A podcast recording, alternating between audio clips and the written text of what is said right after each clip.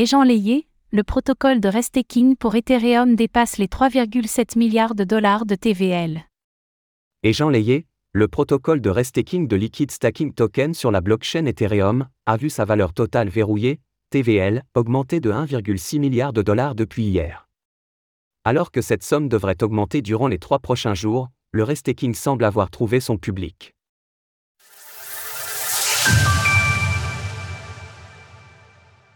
Et Jean Layé pourrait bientôt dépasser Uniswap.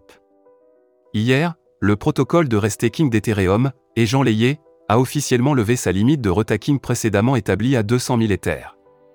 Cette suppression de limite sera effective jusqu'au 9 février, soit dans trois jours.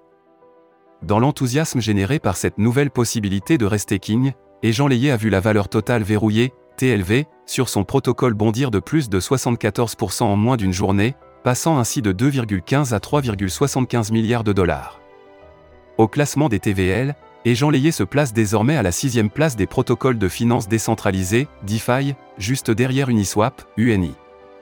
Le restaking de TH permet de générer des récompenses en déposant des LST dans un smart contract dédié, contrairement au stacking classique qui consiste à déléguer des tokens. Le protocole est Jean présent sur Ethereum, permet à ses utilisateurs de réinvestir leurs Ethers déjà stackés avec les LST obtenus dans le but de sécuriser d'autres protocoles et d'augmenter leur rendement.